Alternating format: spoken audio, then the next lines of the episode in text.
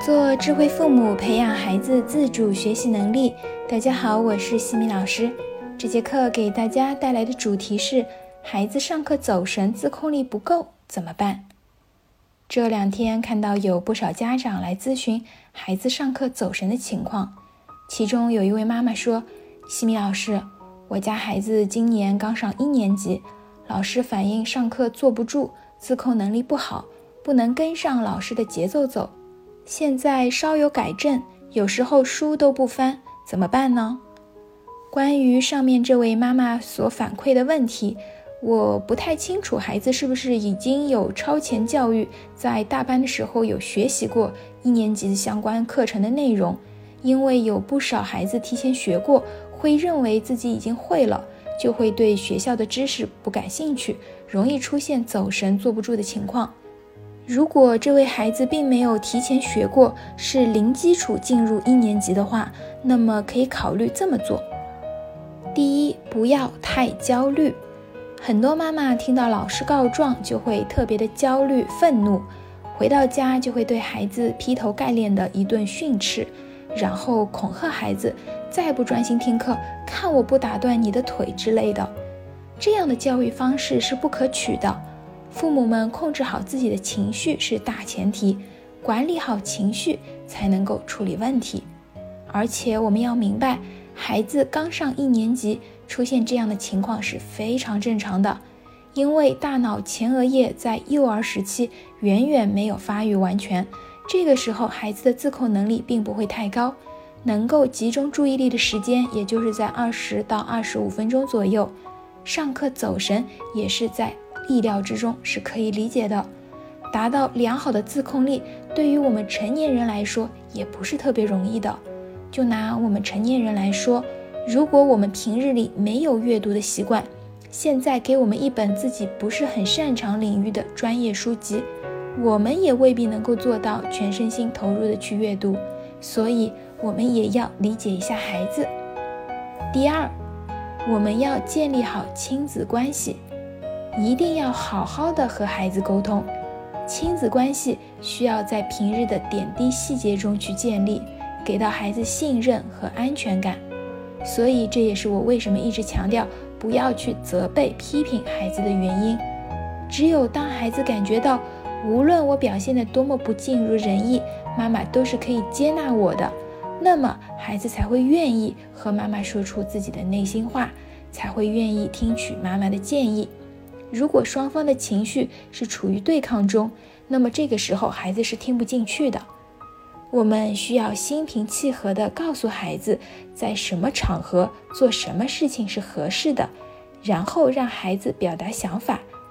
比如，我们可以这么说：“宝贝，妈妈知道你刚从幼儿园过渡到小学，有一些不适应，要做到每节课都三十五分钟专注，的确很困难。妈妈非常理解你。”你能告诉我，来到学校教室里面上课，我们应该做些什么事情吗？孩子可能会说，应该认真听讲。那么你就再继续说，对，你说的很对。我们为什么要来读书呢？因为学习不仅是锻炼我们的思维、增长知识学识，而且更重要的是，让我们成为更优秀的人，然后才有机会去选择自己想要的生活。学习是我们每个人要坚持十年以上，并且每日花费时间在八小时以上的一件重大的事情。我们能够做到十年如一日坚持下来的事情是非常非常少的，而学习可能是我们唯一能够长期坚持下来的一项。它锻炼了我们的意志力、抗挫折能力和专注力。你想不想拥有好的自控力？想不想获得老师的认可呢？孩子一般都会回答想。这个时候，我们就要进入到第三步，我们可以给到一些建议，共同朝一个方向去努力。只有建立在信任的基础上，才能够培养好自控力。关于培养自控力的建议，西米老师觉得可以从每天的亲子阅读开始。对于刚上一年级的孩子来说，作业不算很多。每天抽出二十到三十分钟的亲子阅读时间，是提升亲子关系和自控力的好方法。读故事的时候，在一开始，我们可以问一问孩子，从封面的图片还有标题，你能够猜想会是一个怎么样的故事。